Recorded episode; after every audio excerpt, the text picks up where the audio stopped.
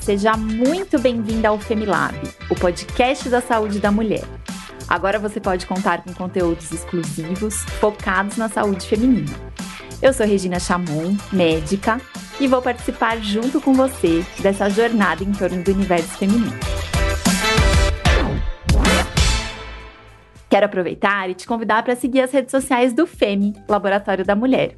Nossos canais oficiais no Facebook, arroba Femilaboratório da Mulher, e no Instagram, arroba Femilab. Aproveita e compartilha com outras mulheres para que elas também façam parte dessa jornada com a gente.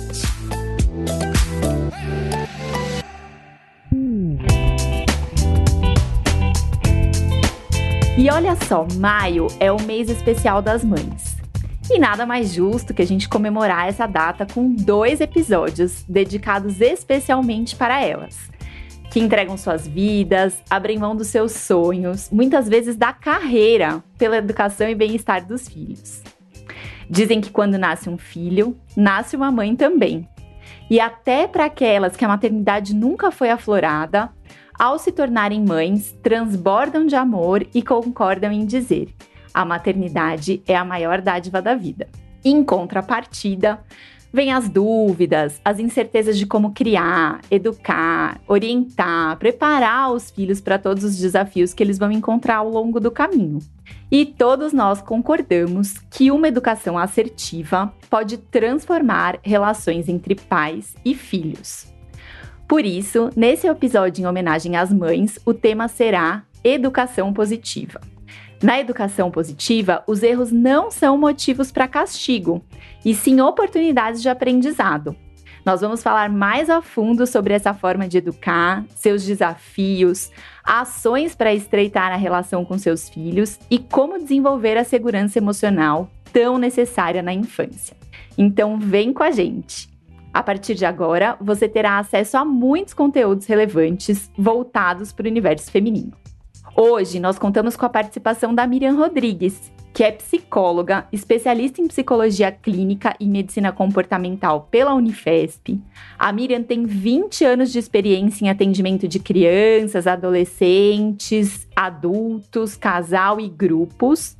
Ela é idealizadora da Educação Emocional Positiva, programa psicoeducacional de competências socioemocionais e habilidades para o bem-estar presente em todos os estados brasileiros e em alguns países como Espanha, Argentina, Estados Unidos, Portugal e Japão.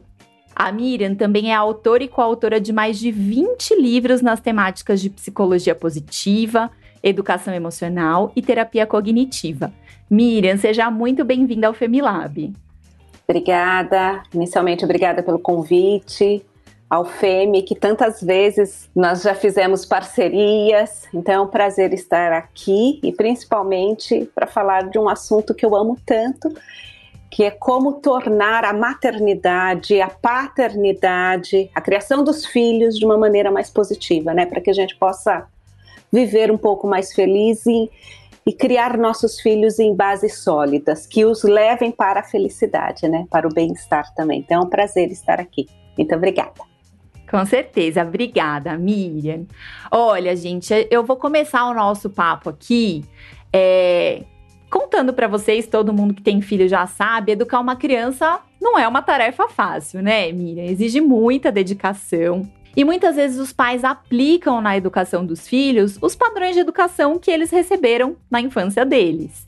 Seja ela uma educação mais permissiva, mais autoritária. E mudar diante dos filhos essa forma de educar, sair do padrão, pode ser bastante desafiador. Então, Miriam, eu queria iniciar o nosso bate-papo te perguntando o que, que é a educação positiva? Para eu responder essa pergunta, primeiro eu preciso contextualizar, né? A psicologia positiva, primeiro eu vou falar de psicologia positiva. A psicologia positiva é um movimento científico que estuda a felicidade e o bem-estar. Então, uh, felicidade, bem-estar sempre foram temas que interessaram a humanidade. Sempre as pessoas quiseram saber sobre bem-estar, sempre quiseram saber sobre como ser feliz. Só que com o início da psicologia positiva, esse tema passou a ser linha de pesquisas de importantes universidades do mundo inteiro. Aqui no Brasil, nós temos muitas, uh, muitas universidades que têm linhas de pesquisas para entender o bem-estar, para entender o que é a felicidade, para entender temas como amor, gratidão, compaixão. Então, isso virou tema de pesquisa. Então, hoje, com o movimento da psicologia positiva, nós podemos entender a felicidade não por achismo, e sim com pesquisa científica. E pesquisa científica, gente, com marcadores biológicos. Então, tipo, o que é marcador biológico? Coisas que mudam no nosso corpo. Então, se diminui o hormônio do estresse, se há modificação em alguma, uh, algum hormônio de estresse no, no, exame de sangue, algumas ativações cerebrais. Então, isso são os marcadores biológicos, quando a gente consegue ver mudança no corpo. Então, esse é o movimento da psicologia positiva. E aí, eu pego o gancho para uh, começar a falar da questão da parentalidade positiva, né, da criação dos filhos de modo positivo. Quando a gente pergunta para pais, para mães, o que, que, é, que você mais deseja para o seu filho? Todos, que eles sejam felizes. Só que a gente precisa se perguntar: será que aquilo que eu faço todos os dias faz com que eu ensine meu filho os caminhos de ser feliz? E quando a gente fala de felicidade, nós estamos falando de um estado que se assemelha à tranquilidade, à serenidade, à segurança emocional e não a um estado de frisson de tipo que a criança, que todo mundo tem que ficar uhul, uhul, Felicidade é diferente de alegria, né, Miriam? Acho Sim. que é fácil a gente confundir aquela excitação, alegria, aquela coisa momentânea Sim. com essa sensação de calma, serenidade, de encontrar o seu ponto ali de, de equilíbrio mesmo, sim, né? Sim. Então a felicidade, ela é, é um bem-estar que se assemelha a um estado mais tranquilo, calmo, sereno, seguro do que aquele estado de frisson. E talvez mais duradouro, né, Miriam? Porque esse frisson é uma coisa que ah, logo vai embora, mas a felicidade é mais ou menos um estado de espírito, assim, uma coisa que a gente sim. prolonga ao longo do sim. tempo, né? Exatamente. E é isso que nós estudamos em psicologia positiva. Então, é possível criar educarmos nossos filhos para que eles aprendam desde cedo a vivenciar esse estado emocional. Todo mundo quer chegar na felicidade, né? Só que a felicidade não é um lugar onde a gente chega. A felicidade ela é o caminho. Uhum. É o caminho que a gente percorre. Então, ser feliz, quando os pais começam a aprender, e já já eu vou falar o que, que é que a gente precisa aprender, quando os pais começam a aprender quais são as ações que contribuem para o bem-estar, a própria viagem dos pais, o próprio caminho dos pais passa também a ser fonte de bem-estar.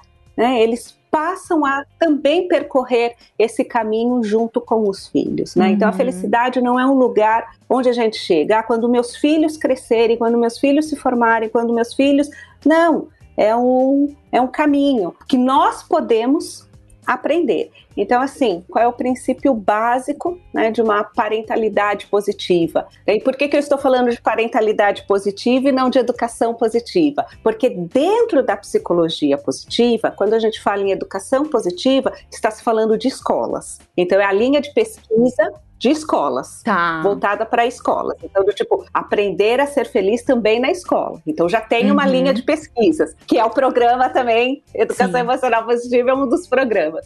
Né? O termo estudado em termos de criação dos filhos é parentalidade positiva. Tá. Mas só para contextualizar, né? Para a gente diferenciar. Então, educação positiva é o que se vê na escola e parentalidade positiva é o que os pais fazem em casa para criar aquela criança. Isso. Isso é diferenciação só de quem escreve sobre o tema. é isso. Tipo assim, não... o importante é que vocês façam. Sim, mas é muito legal, né, Miriam? A gente ter uma matéria na escola que seja de educação positiva. Na minha época, quando eu era criança, não se falava sobre isso, né? E até é, eu tenho memórias da minha infância de que era comum, claro, é, não agressividades, assim, mas eu me lembro de vezes que eu ia mal na escola e ganhava um puxãozinho de orelha. né, que se achava que era inocente. E hoje a gente já tem recomendações aí da Academia Americana de Pediatria que gritar, envergonhar as crianças, são, são atitudes que, que não têm eficácia quando a gente pensa na criação. E muito pelo contrário, né? A punição corporal ela tem mais chance de levar a problemas comportamentais, cognitivos, emocionais, que se estendem, inclusive, para a vida adulta. Na vida adulta, né, Miriam? Sim. É. Uma das linhas, e isso eu acho muito importante, né, a gente destacar, a importância do carinho, a importância do afeto. Se a gente olhar, né, nós somos mamíferos. Né? Uhum. Mais espertinho que os outros mamíferos, mas somos mamíferos, né? Nós somos animais, né? E se a gente olha a cachorrinha quando está com o filhote, se você olha a gatinha quando está com o filhote, você vê a conexão, você vê eles sempre juntos, você vê a gatinha orientando os gatinhos, você vê a cachorrinha orientando os cachorrinhos. E aí, por que, uhum. que nossa sociedade, por que, que a gente perdeu a mão? Porque a gente perdeu a conexão. Nós perdemos a conexão e perdemos no dia a dia com ações que nos afastam dessa conexão. Então, tem algumas Sim. consultoras que são desastrosas, que mandam deixar o bebê chorando para ele aprender a dormir sozinho. Isso é um absurdo. Isso é um absurdo. Por quê? a criança ela se sente desamparada, abandonada. E esse desamparo que ela sente ali no berço por chorar isso vai para a vida toda. E aí, quando na vida adulta essa pessoa tem depressão e não sabe por quê, uhum. ela diz: eu tenho uma sensação de desamparo que eu não sei de onde vem, uhum. daquelas horas de berço. E isso é o que eu estou falando, é desastroso. É umas coisas assim que a gente lê que você fala, pelo amor de Deus. Então, qual é o princípio básico? É conexão. Pegando o gancho que você falou, Regina, por que que surras, gritos, são tão prejudiciais para o desenvolvimento infantil? Porque não ensinam habilidades e não geram conexão. Uhum. Eu não me conecto com quem me agride. Eu não me conecto com o um agressor. Uhum. Eu não me conecto positivamente. Quando eu cometo um Sim. erro, e eu vou errar, todos nós erramos, eu não vou correr para ele para dizer, me aponte o caminho certo. Eu vou correr dele porque eu tenho medo de apanhar. Essa é a grande diferença. Às vezes a gente tá falando esse termo punição, né? E as pessoas podem ficar na cabeça que punição é, sei lá, bater com chicote, chutar, sacudir a criança. Mas a, a ONU, a Organização das Nações Unidas, coloca que qualquer punição em que força física é destinada a causar algum grau de dor ou desconforto é uma agressão. E isso pode ser o que era também mais comum há um tempo atrás, era lavar a boca com sabão, né? A gente via isso com muita frequência. Qualquer humilhação onde você subjuga o outro, porque eu sou o forte e você é o fraco, é considerado punição. Então não é necessariamente físico, pode ser o jeito como você fala, né? Uma humilhação, a maneira de falar com a criança também é considerada aí dentro desse grupo da punição. É isso? Sim, principalmente a humilhação. Por quê? Porque não ensina habilidades. Eu dou muitas palestras, aí sempre tem alguém que fala assim para mim: "Ai, mas eu apanhei e não cresci traumatizado". Então, vírgula, porque o que você entende de trauma é totalmente diferente de quem estuda trauma. Mas aí eu sempre falo assim: ok, cresceu sem trauma, então você consegue saber qual é o seu valor, você tem autoconhecimento e consegue pedir aumento para o seu chefe numa boa, mostrando com assertividade todas as suas competências. Você fala numa boa ou você tem uma crise de ansiedade? Por quê? Não ensina habilidades, não ensina o próprio valor de si. Então, gritos, surras não ensinam habilidades. Qual é a intenção de uma parentalidade positiva? Que a gente possa ensinar habilidades que essa criança vai usar o resto da vida. Quantas pessoas têm problemas para dizer não e ficam se atribulando, se atribulando, se atribulando, se atribulando de tarefas porque não sabem dizer não? Por quê? Lá atrás, quando elas eram boazinhas, elas evitavam a surra Hoje a surra não tem, mas na vida adulta é do tipo assim: é, se eu fizer isso, se eu for boazinha, eu evito a punição. O comportamento se estende para a vida adulta. Se estende. Então a intenção, né, é orientar, uhum. é orientar, sentar, conversar, explicar, falar sobre os sentimentos. Uhum. Porque tem uma ilusão aí que achar que uma parentalidade positiva é ser permissivo e deixar fazer o que a criança quer. Não. Uhum. Não, não, não, não, não. Quem ama, cuida. E o amor exige esforço, exige cuidado, exige você sentar, conversar e explicar. Quando você fala para a gente de ensinar habilidades, você poderia contar um pouquinho assim para as pessoas entenderem quais seriam essas habilidades? Por exemplo, né, uma das habilidades mais básicas, mais básicas que eu ensino para os pais que chegam ao meu consultório, né, nos cursos que eu, que eu ministro, os passos para o autocontrole. O que, que é o, os hum. passos para o autocontrole? Então, eu oriento os pais a terem um semáforo em algum canto da casa. É um semáforo tá. mesmo. Vermelho, amarelo e verde. Onde cada passo do semáforo ensina um processo para o autocontrole. Então, o vermelho é pare e respire.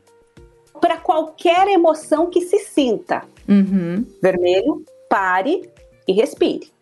Se acalmou, aí nós vamos para amarelo. No amarelo, nós vamos conversar sobre o que aconteceu, sobre o que ele está sentindo, o que ele pensou sobre aquilo. Ouvir e também no amarelo é o que eu vou orientar e falar e dar a direção do que, que pode ser feito. E o verde é o fazer o que é certo. Então, esses passos, essa habilidade, né, os passos para o autocontrole, é uma habilidade que ele vai usar para o resto da vida. Várias situações a gente na vida adulta, a gente precisa parar, se acalmar, só se pode pensar depois de se acalmar é, falar com pessoas que estão nervosas, seja por raiva, seja por medo, seja o que for. São palavras ao vento, ninguém te escuta. Sim. então, ensinar, esse é, um, é, um, é uma habilidade básica pausa lúcida, né? Aquele momento em que você se recompõe para daí, ao invés de reagir, escolher qual resposta vai ser dada àquela situação. Sim, só para fazer um, um, fechamento. O semáforo que é os passos para o autocontrole, não é o cantinho do castigo, vai para o semáforo porque você fez errado. Não. O semáforo do autocontrole, ele é preventivo. Na hora que você vê que as coisas estão começando, nos primeiros sinais, né, nos primeiros sinais de que as coisas estão começando a se alterar, que está vindo as emoções perturbadoras, nós falamos gentilmente, precisamos ir para o semáforo. Eu acho que você precisa ir para o semáforo. Hum. E aí você se ajuda a acalmar. Então, o semáforo, ele não é visto como o cantinho do castigo. Não é isso. O semáforo, ele é visto como um amigo que me ajuda. Tanto que muitas crianças, quando aprendem, elas vão sozinha sabe? É, é, muito bonitinho você ver a criança colocando e ela coloca o dedinho no vermelho e fica respirando. Respira. Fica respirando. Aí ela vai para o amarelo, coloca o dedinho e começa a falar sozinha, assim: o que, que aconteceu?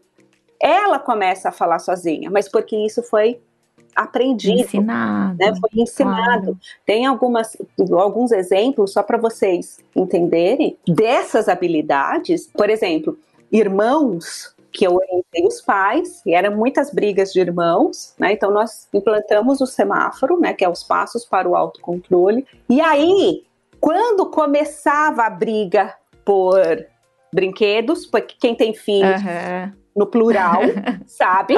Sim. Que é óbvio que eles querem o brinquedo do irmão. Eu tenho dois, né?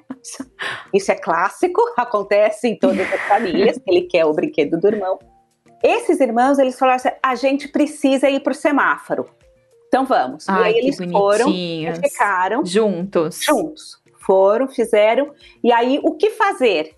A gente vai brincar com outra coisa. Aí eles foram, eles decidiram brincar de outra coisa.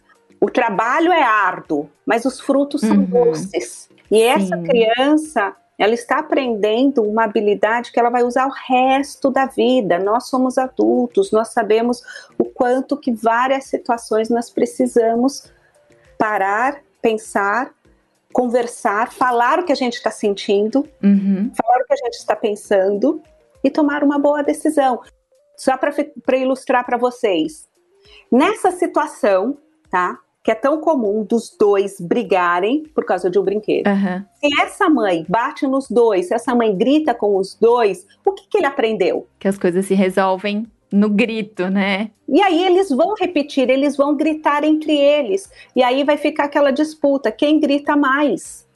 E aí essa mãe, esse pai vai ficar mais estressado ainda. E aí eu falo que começa a entrar um ciclo, um ciclo do mal. É um ciclo do mal, porque aí a irritação deles passa a ser a irritação dos pais, a irritação dos pais aumenta a irritação deles. E nós estamos vivendo num cenário que nós não precisamos de mais emoções perturbadoras. Pelo amor de Deus, já está já tá vindo, de, já está vindo para a gente gratuitamente. Nós estamos precisando de emoções positivas.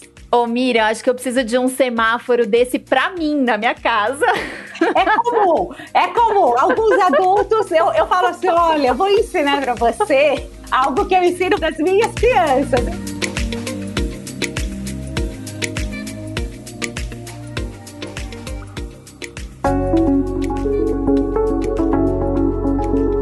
Que eu queria saber? Enquanto você tá falando aqui, eu tô pensando, acho que os pais que têm essa habilidade de terem esse momento de parar, que os pais que cultivam isso em si, né? De parar, entender o que, que eles estão sentindo, refletir sobre as emoções, os pensamentos que vêm, eu acredito que eles tenham mais facilidade de ensinar para o filho. E aí, nesse contexto, eu fico aqui me questionando. Talvez esse seja um processo que comece primeiro com os pais, né? O próprio adulto se educa para aquilo para depois ele conseguir educar a criança. Faz sentido isso? Faz sentido, mas pode ser juntos. Pode ser junto, tá. sabe? Uhum. Uma coisa que eu oriento muito os pais é falar também para a criança: nós estamos aprendendo a usar o semáforo. Porque a criança, às vezes, ela fala: mãe, você está precisando ir para o semáforo. Que maravilhoso. Ai, você está precisando ir para o semáforo. Não é porque eu não aprendi que significa que não posso aprender nunca mais. Pelo contrário, a gente pode aprender sempre. E outra coisa, o nosso cérebro gosta de aprendizado, tá? Uhum. Prevenção aí de doenças degenerativas, aprenda sempre. é isso aí. Aprenda sempre. Então, do tipo, os pais não precisam ser perfeitos, não é isso tá? Nada disso. Mas eles podem falar: nós estamos aprendendo a usar juntos o semáforo. Nós estamos aprendendo a falar o que a gente sente sobre os nossos sentimentos. E a mamãe também está aprendendo, o papai também está aprendendo. E aí já engancha numa outra forma de se criar né, emoções positivas, que é o compartilhamento de histórias. Os nossos filhos, eles querem saber como nós fomos quando éramos criança. Eles queriam saber as nossas histórias. E esse compartilhamento de histórias é muito enriquecedor, conecta. Quantas e quantas crianças não sabem a história dos seus avós? Porque ninguém parou para contar. Sabe? E a gente precisa criar emoções positivas para do tipo para conhecer as histórias. Nós temos raízes. Vamos conhecer nossas raízes. Vamos conhecer as histórias das, da, da nossa família, a história dos meus pais, de quando eles eram crianças porque isso nos fortalece enquanto instituição família, de qualquer formato, tá. de qualquer formato, tá? Porque o importante para o crescimento saudável para a criança é que ela se sinta protegida, amada, ela saiba que tem alguém que cuida dela, que ela é importante para alguém. Então, essa segurança emocional é fundamental para o bem-estar das crianças. Você falou um pouquinho sobre as emoções positivas, a gente estimular, cultivar as emoções positivas. E às vezes a gente fica com a sensação que emoção positiva é alegria, é prazer, é o êxtase, assim, né? O, o que, que seria a emoção positiva? Quando eu falo de emoções positivas, as pessoas acham que a gente está falando só de alegria. Daí eu falo, não, alegria é uma das emoções positivas. Uma das. Dentro da psicologia positiva, lembra que eu falei que a psicologia positiva é um movimento científico que estuda a felicidade e o bem-estar? Então, dentro das linhas de pesquisa da psicologia positiva, estuda-se as emoções positivas. Existem algumas que são mais estudadas, né? Como, por exemplo, a gratidão. A gratidão é uma das emoções positivas mais estudadas em psicologia positiva, porque é uma das que mais impactam o bem-estar, seja de adultos ou crianças. A gratidão é uma das emoções positivas porque ajuda a diminuir processos inflamatórios, então fortalece a nossa saúde, aumenta o nosso sistema imunológico. O que a gente está querendo agora sempre é um sistema imunológico fortalecido. Então, a gratidão né? Ela é a rota para a paciência. Muitas pessoas, tipo, ah, eu quero ter paciência, mas como se a paciência brotasse. Não, pelos estudos né, em psicologia positiva, a rota para se alcançar a paciência é via gratidão. Então, você cultivar gratidão, aumenta-se também a paciência. A gratidão está associada à paz de espírito. E a gratidão é uma emoção positiva que eu posso cultivar. E isso vira habilidade. Então, você ter um potinho lá na sua casa, uhum. né, um potinho do tipo, o que, que deu certo no dia de hoje? O que, que a gente pode agradecer? Eu costumo falar para algumas crianças, para alguns pais, do tipo, o que que você. Porque eles têm o curtir, né? Like uhum, e o dislike, uhum. né? Então eu falo, o que que você curtiu no dia de hoje? Então coloca nesse potinho todos os dias. Porque o que que acontece? Durante o dia acontecem coisas positivas, só que nós não damos atenção. Uhum a gente foca nos aspectos negativos. Só que o dia todo não foi preenchido com coisas negativas. Existem coisas neutras, tipo, não é nem positivo nem negativo, coisas positivas e sim, coisas negativas. Então, a gente fazer esse balanço que no, no dia a dia acontecem coisas positivas e que eu posso agradecer, isso já vai corrigindo um viés que nós temos de fortalecer os aspectos negativos. E isso é uma habilidade. Então, em termos assim de emoções positivas, nós temos em estudos, né, a gratidão, a admiração, inspiração, a esperança. A esperança é uma emoção positiva que só surge quando as coisas vão mal. Nós temos também o interesse, o orgulho, Orgulho é emoção positiva. Aí o pessoal fala assim, nossa, mas orgulho é emoção positiva? Sim, orgulho é emoção positiva, porque o orgulho ele surge quando você tem tem consciência de que você fez um bom trabalho. Então, ao terminar esse podcast, eu vou sentir orgulho, do tipo, ah, orgulho que o Femi me chamou para falar, é uma emoção positiva.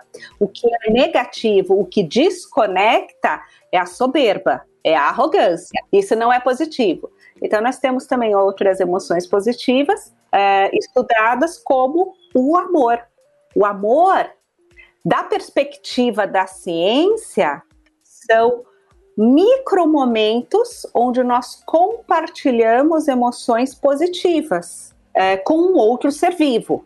A gente pode sentir amor não só com outro ser humano, mas também com um, um ser vivo, uhum. né? Então eu posso sentir amor quando eu brinco com meu cachorrinho. Com certeza. Eu sinto muito amor quando eu brinco com o meu. São seres especiais aqui em casa também. Aqui em casa. Ô, Miriam, sabe o que eu queria é, te perguntar? Porque às vezes a gente fica com a sensação, assim, né, falando de emoções positivas, às vezes a gente fica com a sensação que existem emoções negativas e que a gente não quer sentir. Raiva, tristeza, medo. E na verdade, essas emoções, elas têm uma função, né? Eu, eu gosto muito daquele filme Divertidamente, porque eu acho que eles ilustra bastante essa importância de, alguns, de algumas emoções. Seria correto dizer que a emoção positiva é aquela que conecta a gente e o comportamento negativo é aquele que desconecta, porque às vezes é importante a gente sentir raiva, mas o que a gente faz com essa raiva pode ir por um caminho que conecta a gente com a outra pessoa, ou pode ir por um caminho que você briga, discute, isso é, causa uma desconexão. Faz sentido isso? Então, deixa eu só explicar assim. Os estudiosos chamaram de emoções positivas. Sim. Enfim, é o nome que se deu. é o nome que se deu. Ok. Vocês que são os pesquisadores. Que se virem com esse termo agora. Vamos dar um apelido. Já que o nome é esse, vamos dar um apelido diferente. Tipo, é isso, né? Eu só sou uma humilde psicóloga que escrevo livros, mas os pesquisadores deram o nome de, de emoções positivas.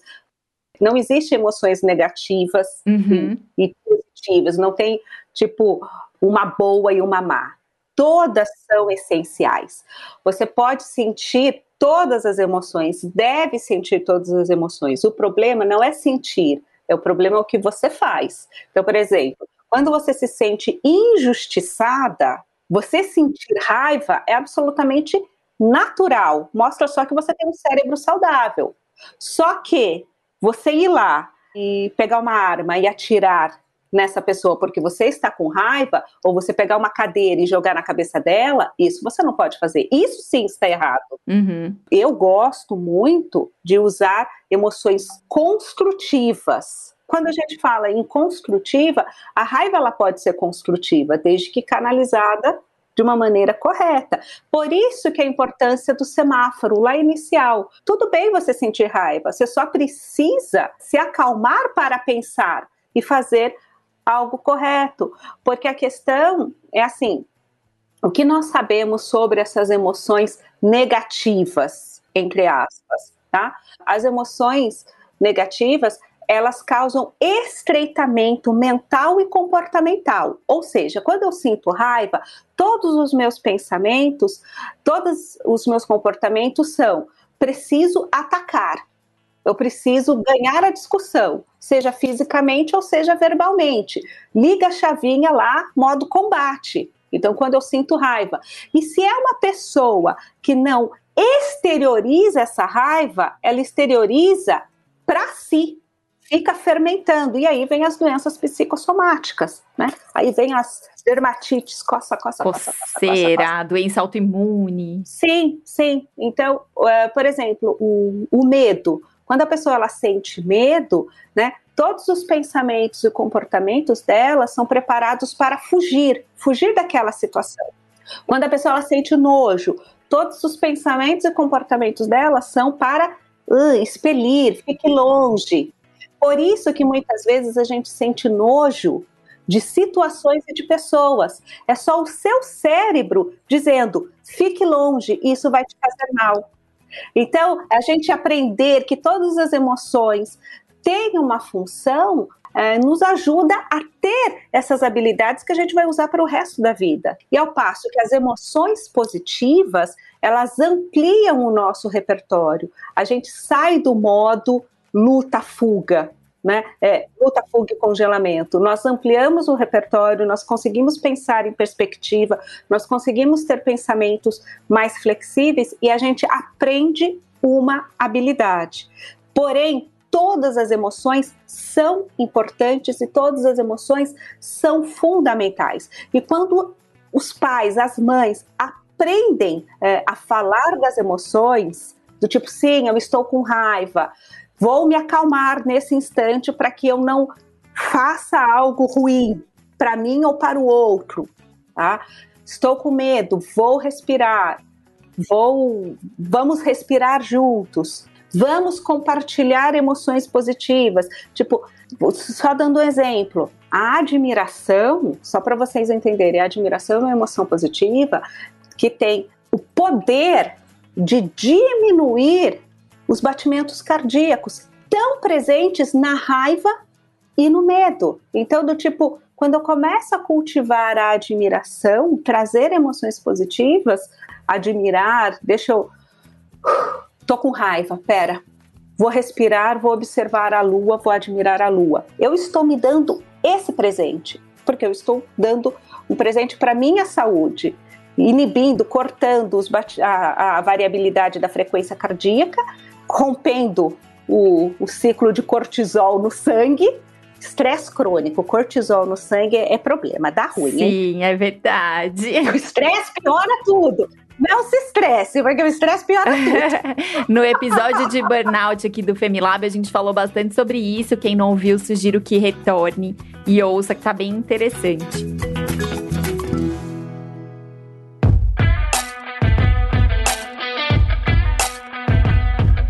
Bom, e para esse episódio, nós abrimos espaço para responder algumas dúvidas que a gente recebeu através dos canais de contato do FEME.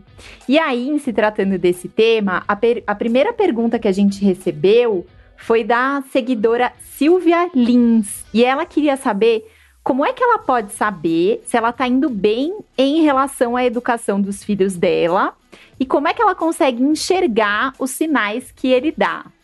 Bem, eu costumo dizer assim: existem alguns sinais, né? Então eu costumo brincar com os pais. É, a escola reclama, né?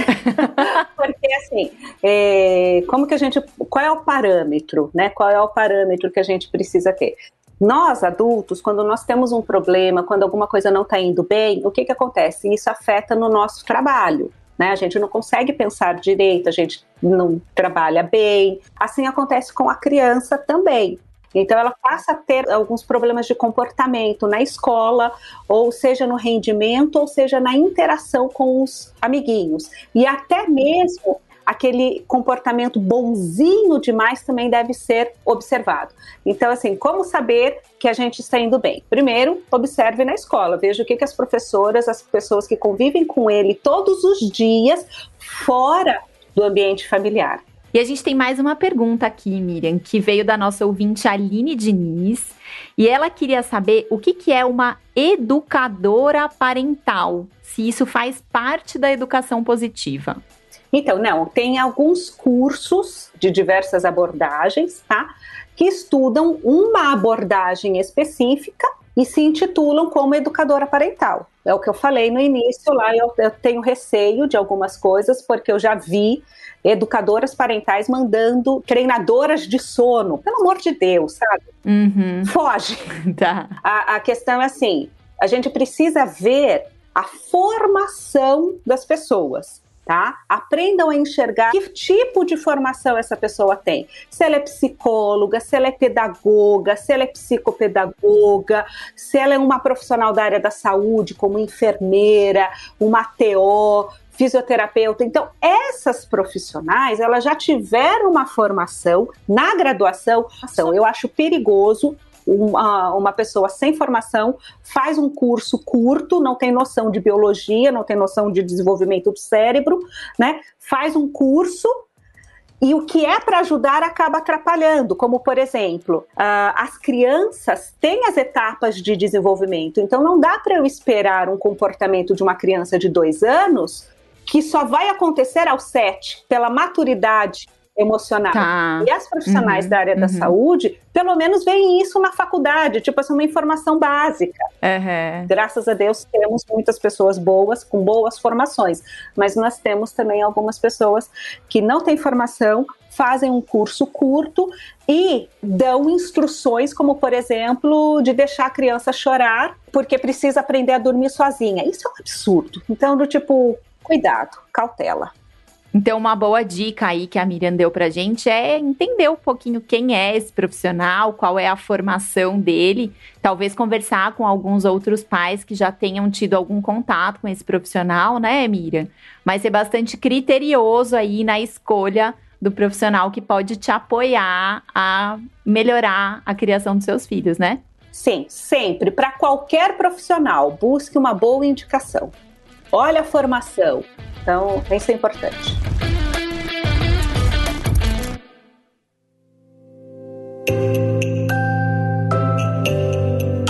Mira, eu achei maravilhosa essa nossa conversa. Acho que aprendi muito e nossos ouvintes com certeza aprenderam muito também.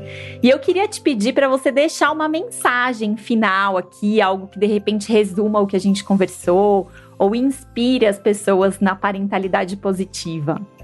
Bem, eu vou só fazer um recorte da minha fala. A nossa casa, a nossa família é um jardim. E como todo jardim, precisa ser cuidado. Então, todas aquelas pequenas ações do dia a dia é o que importam para que esse jardim possa florescer. Então, cuide bem do seu jardim, porque o florescimento e os frutos desse jardim são doces e é o que faz a vida realmente valer a pena. Maravilhoso, muito bom. Bom, pessoal, hoje a gente abordou aqui a parentalidade positiva e fica aí a minha provocação para vocês refletirem como é que cada um de vocês está cultivando o seu jardim. Eu queria pedir, Miriam, para você deixar aqui para o pessoal seus contatos, redes sociais, seus projetos. Como é que as pessoas podem aprender mais com você? Ah, que bacana. É, eu tenho dois perfis no Instagram.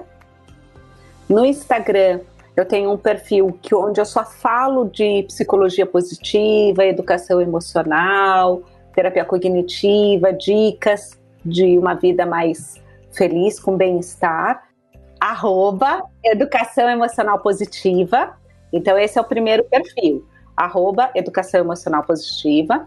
E eu tenho um outro perfil, que daí também é o meu perfil pessoal. Aí tem foto de filho, tem foto do cachorro, tem foto da lua. Tem, tem, tem as coisas, tem, tem, tem, tem conteúdo? Tem, mas tem uma, tem uma parte do tipo, o que que eu faço? Tem receitas low carb, doce.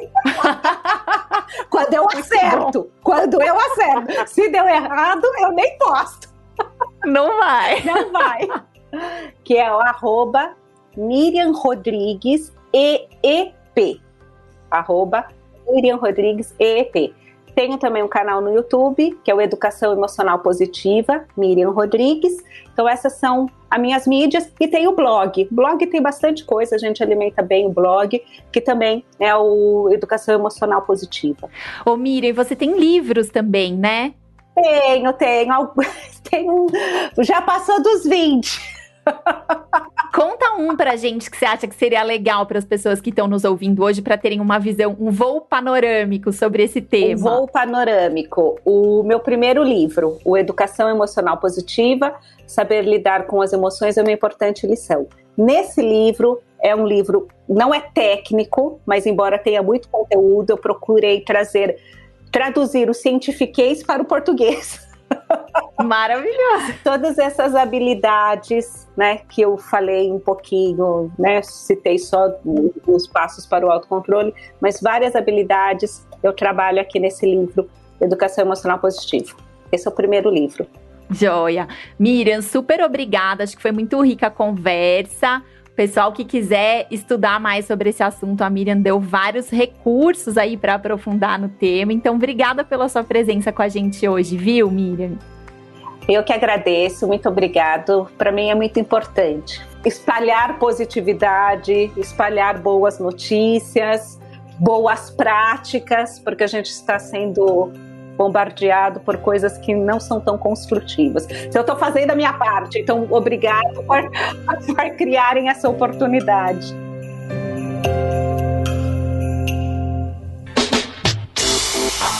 E você aí que está ouvindo a gente, se você gostou dos nossos conteúdos, compartilhe com outras mulheres, com mães, pais, para que a gente possa espalhar ainda mais essa positividade que a Miriam falou e também para que a gente possa espalhar o cuidado com a saúde feminina.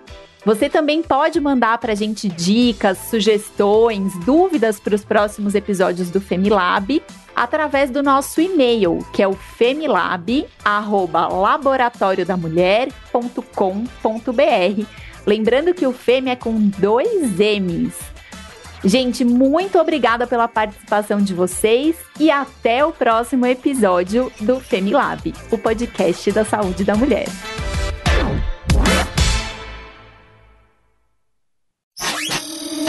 Essa é uma produção do Bicho de Goiaba.